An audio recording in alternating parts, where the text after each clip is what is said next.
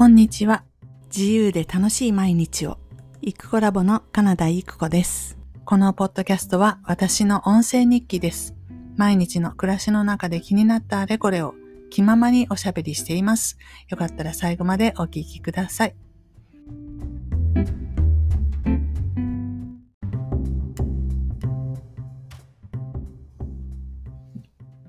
こんにちは、イクコラボです。えー、11月14日火曜日の朝10時58分です。このところ結構頻繁にポッドキャストを配信してるので、偉いなと自分でも、えー、何ですか？自分で自分を褒めているんですけれども、うんとね、えー、と、前々回に、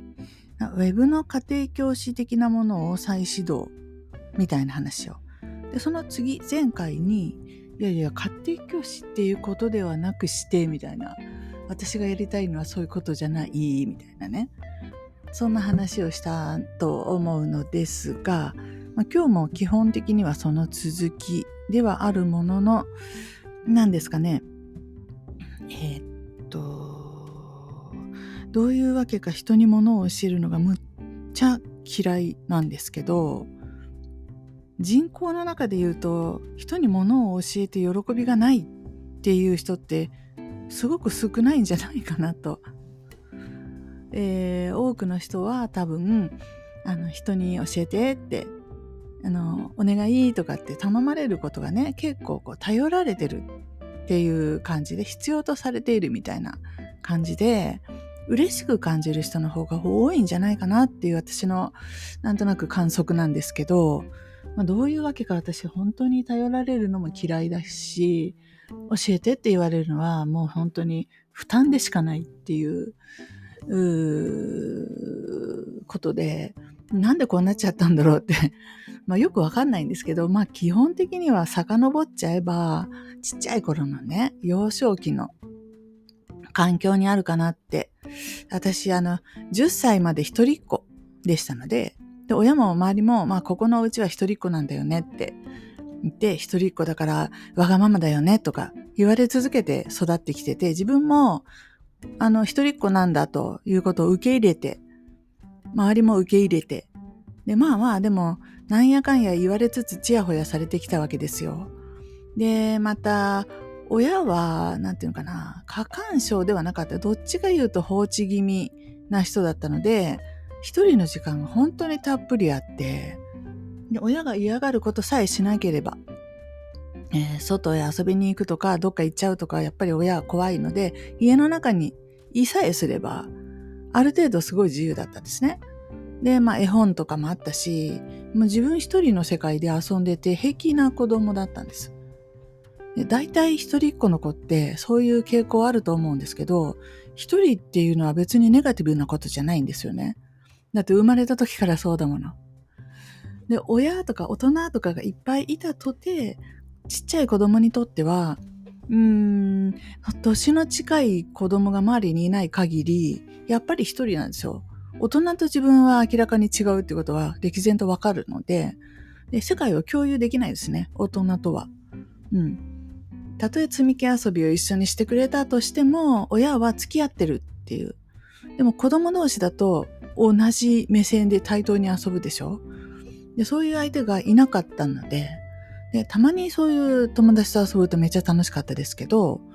どうですかね？もう5歳ぐらいまでには一人でいることがデフォルトになってるのでたまに遊んで楽しいけどずっとだと嫌って。もう最初からそういう感覚なんですね。でそんな私にとって本当に三つ子の魂100までって言うけど、本当にそうだなって、今でも一人でいる時間が、とりあえず、なんていうか、ホームポジションであって、たまに用事があって人に会うから楽しいけど、ずっと人に会っていなきゃいけない、自分の一人の時間がないっていうのは、ちょっとね、ありえない。無理。それで、私、販売の仕事とか、できないなってやってみたんですけど、やっぱり、あ、無理無理無理って。あの、期限がね、例えば3ヶ月間頑張ろうとか、そういうのだったらいいんですけど、やっぱりセールスのお仕事って、売れば売るほど、売れてくんですよね。当たり前。自分が売りました、10個売りました。その10個売った人が気に入って、さらにお友達に10個売りましたって言ったら放置しとくっていうわけでもなく、やっぱり忙しくなるわけですよ。応援に来てとか、説明に来てとか、ね。で、まあ、たくさんになってくれば来たで集めてセミナーとかいう話になっていくし、あの、エンドレスなんですね。で、そのことを嬉しく思うかどうかって。で、どうですかね。過半数の人は多分6割ぐらいは単純に物が売れてって忙しいわけですから、あの、固定給でね、やってもやっても同じじゃなくて、あの、やればやるほど、報酬もいっぱい入ってきて、その分、時間もこうタイトになっていくっていう。で、喜びと感じる人の方が。逆に、一つもアポがなくて、一日中家にいると、本当にパニックになってくるとか、いきなり鬱になっちゃうとかっていう人よく聞くわけですよ。家にじっとしていられないんですって。どうですか？私からするとそういうことはよくありえない。家に一人でいて退屈するってどういうことって。私、インターネットがなかった時代でさえ、一人で家にいて退屈したことないんですよ。本読んだりね。まあビデオもありましたしね。インターネットの前でもね。で、自分でなんか書いてみたり、わかんないけどやることなんていくらでも作り出せるっていう人、まあ、ほぼほぼ生まれつきそういう人なので、えっ、ー、と、人に絡まれるとうざいっていうことですかね。ざっくり言っちゃうと。こんな私が、あの、先生業とかをやったら、先生って人に絡まれてなんぼじゃないですか。自分も絡みに行かなきゃダメでしょ教え、教えるとか教えなんていうのかな、教えてくださいって言われるとか、言われてなくても教えに行っちゃうとか、教えるってことすなわち人と関わるっていうことなので、もう本質的に向いてない。で、多分私は10、違うな、大学を卒業する22歳の時点ですでに完全に向いていなかったんですけど、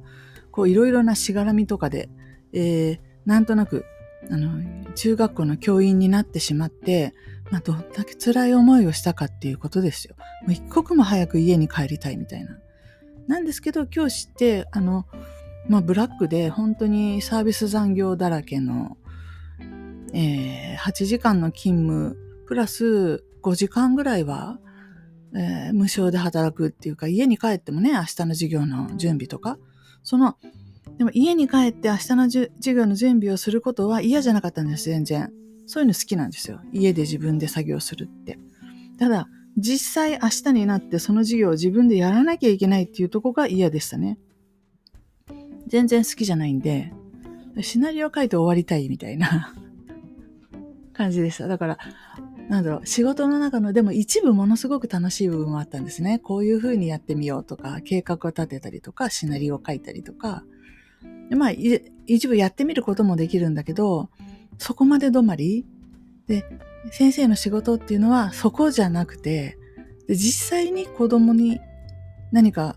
情報をね、教えるとか、関わるとかいうとこが、その仕事の本質なんで、私がやってるのは本当に、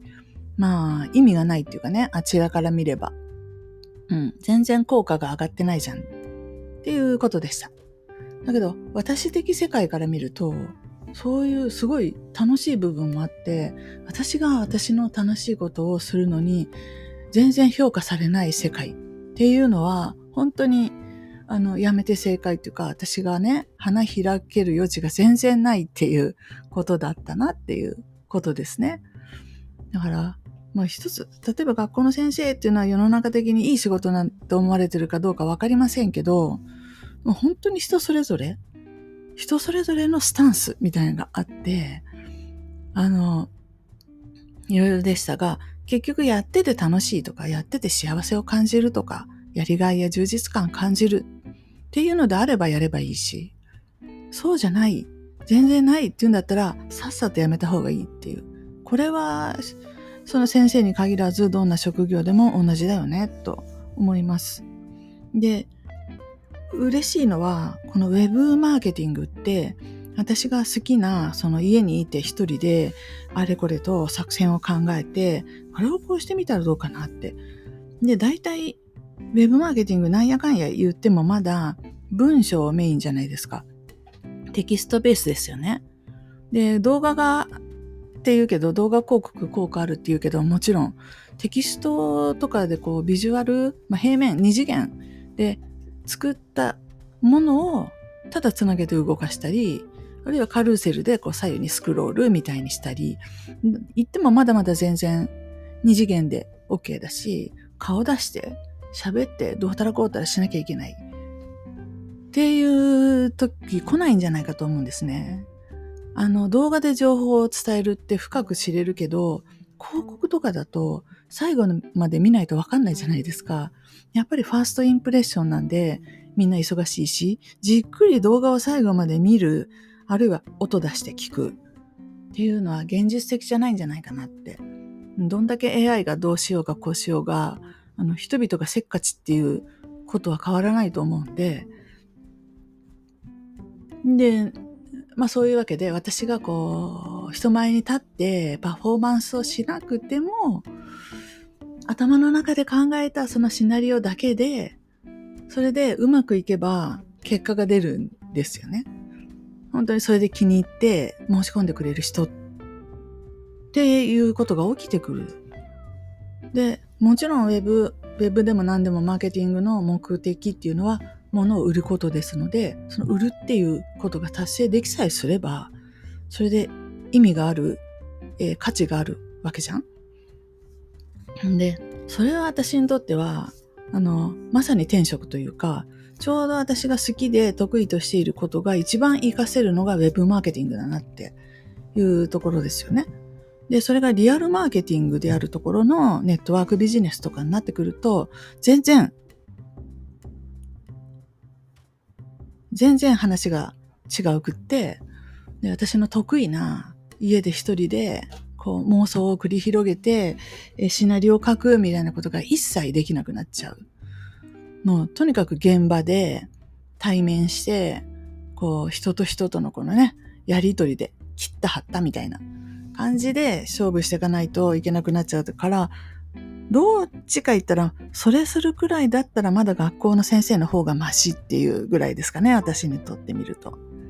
うん。で、まあそういうわけでいろいろ長い、長い時間をかけてそう、大学出たのが22だとすると、それから今63でしょ？すごくない ?23、4、5、6、40年間も、ああでもない、こうでもない。ウェブを制作するんだろうか、コピーを書くんだろうか、ああでもない、こうでもない。やってきた結果、ネットワークビジネスもやったりして、うん、そうそう、パートに出たりもしたよね。うん、もう単純作業がいいかなと思ってスーパーでパートしてたりとかもあって、やれると思ったことをやり尽くした結果ですよ。いや、ウェブマーケティング良くないってなったっていうこと。ただし、それを受託でやるかっていう、ね、あの文章を書くにしてもセールスライティングっていう形でどこかの企業さんからお仕事を受けて、そこの企業のサービスや商品を私が売るっていうことがよく理解できないっていうところで、えー、そうそう、昨日の、うん、和佐大輔さんの動画が刺さっちゃった理由は、そもそも、うんと、もう B2C をやると決めていると。コンシューマーダイレクトに。自分の情報で直接個人に売っていくと。で、自分が会社を作りたいとか、会社を大きくしたい、会社を経営したいとか、そういうことに一切興味がないと。最後まで最小限にミニマムでやっていく。一人、または最小限のスタッフでやっていく。っていうスタンスが、こう、出発点がそこだっていうことが、和佐さんと私が初めてこう共通点を見出したっていうところなんですよ、実は。多分ですけど、和佐さんはまあ、その、障害があってね、動いたりできないので、そんな企業を経営するとか、あんまりそういうイメージも、もともと持ってらっしゃらないんだと思います。で、同様に私も四六時中周りに人がいるとかがありえないんですよ。で、会社とか経営とかって言い出すと、もうすなわち人じゃないですか。たくさんの人を使うっていうことと同じでしょ。でもそんなことを絶対やりたくないんです。だから家にいて一人でできて、そして成果が出ていく仕事っていうところをフォーカスしないと。で、世の中に巷に出回っている、例えばなんだろうな、マーケティング本とかビジネスの本とかなんとかの本とかっていうノウハウを言ってる人のほとんどにそういう感覚がないので、会社を大きくしていきましょうとか、企業さんとね、あの、お付き合いして、なんなら企業に雇われちゃいましょうとか、わかんないけど、あの、なんかね、前提、大前提、もう言いもしない。当然そうでしょっていう感じで、スタートしてる話が多いっていうか、ほぼほぼそうで、だから聞いてる途中で、いや、話はわかるんだけど、なんか違うな、みたいになっていくことが本当に多くって、で、それはやっぱり皆さんの立ってる大前提、えー、が違うんだろうなって。特にビジネスやる、えー、自営業、それから起業するみたいな人たち、頭の中には常に社員さんやお客さんが周りにいっぱいいるっていうことが幸せって成功っていうイメージが無意識の中にあるんじゃないかなと想像します。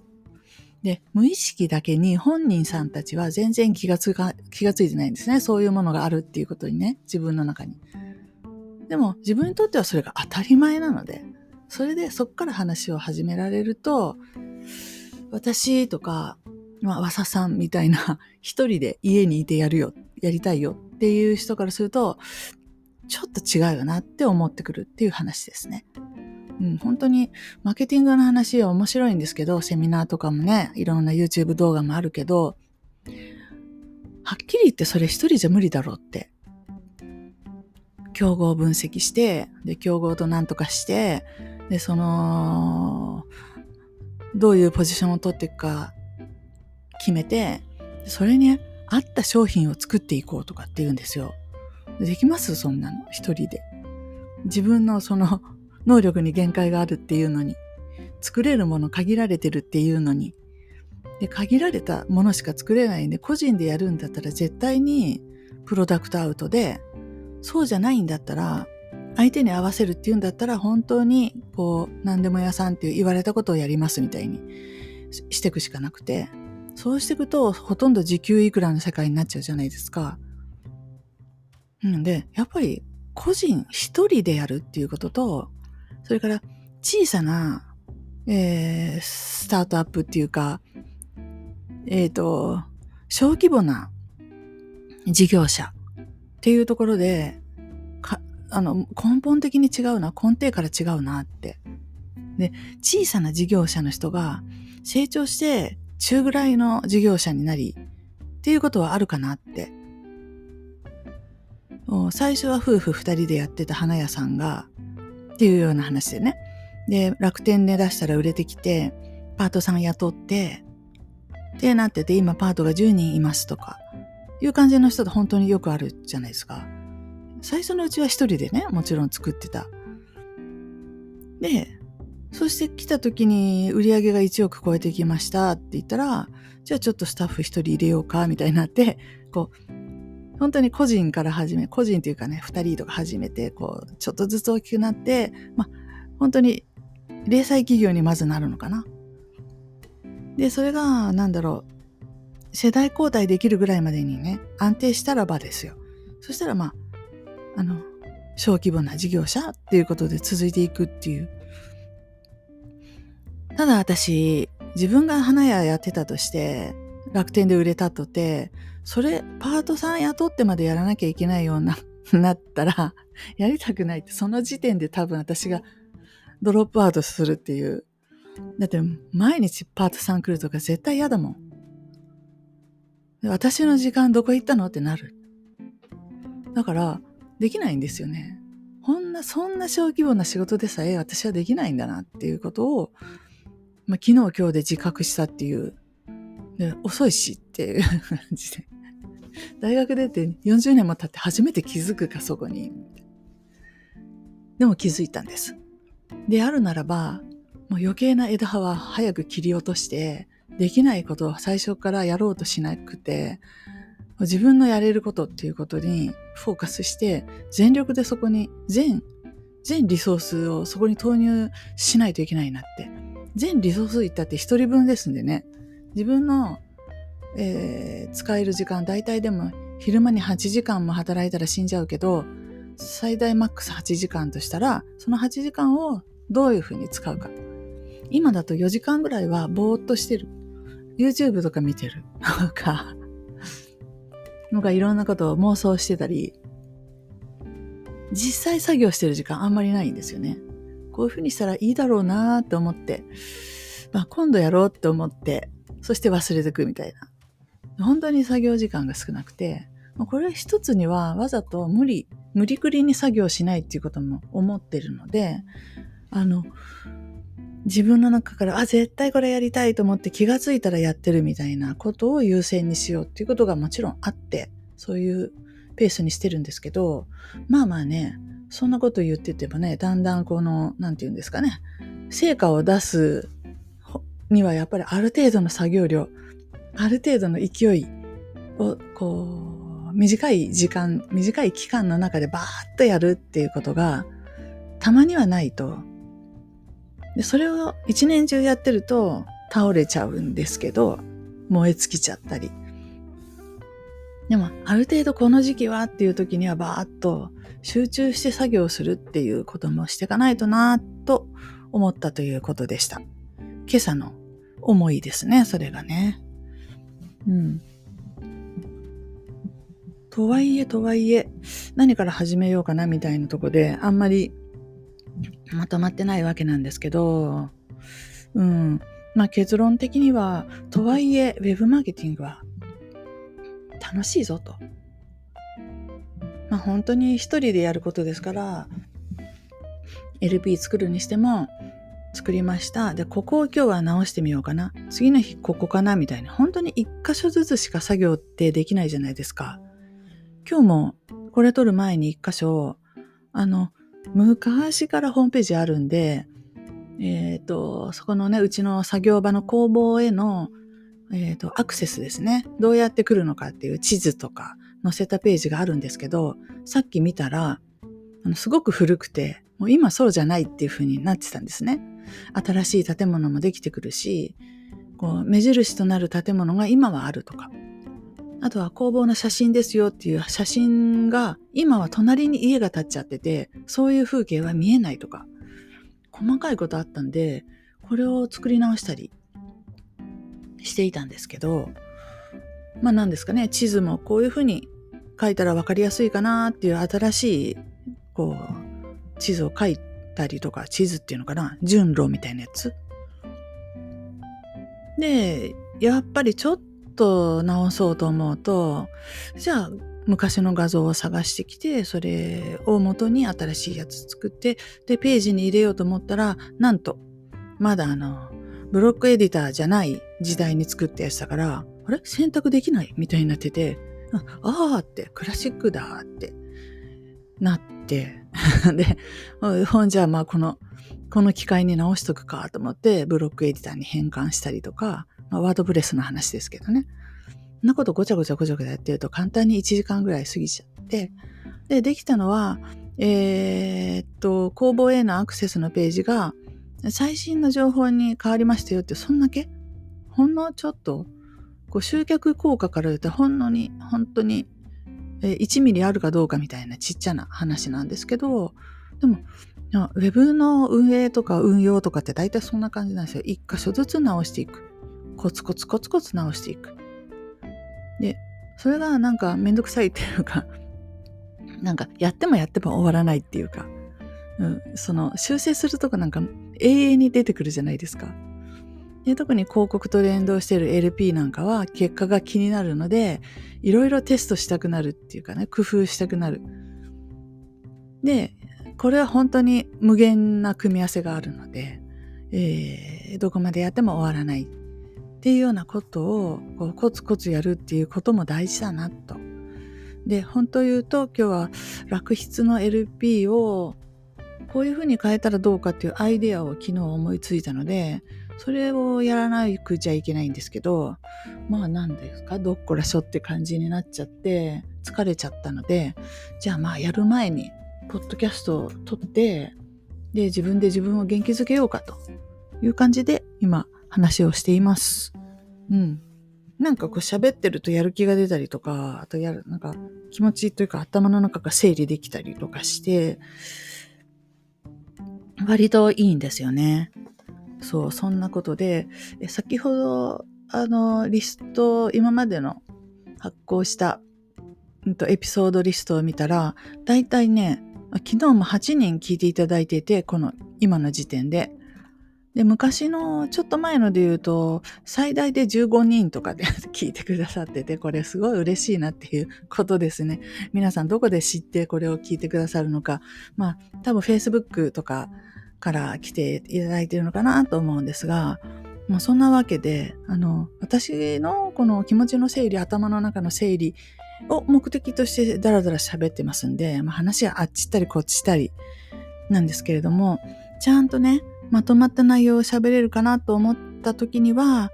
えーえーと、新しい Web 雑談ラボっていうポッドキャストの方に、えー、入れていきたいとは思っております。ただ、全然まとまらないので、えー、更新しておりません。ウェブ雑談ラボの方は。ね、こういうとこがダメですよね。ちゃんとやっていかないとですね。えー、ということで、もう今日はほっと寒くて、いい天気なんですけど、寒くて寒くて、えー、エアコンをつけた上に手元にちっちゃいストーブまでつけて、えー、暖を取っておりますが、皆様のお住まいの地方はどんな感じでしょうか？まあ、いずれも冷え込んでいるのではないかと思いますが、まあ、風も流行ってますのでね、気をつけてお過ごしくださいね。では、本日は以上です。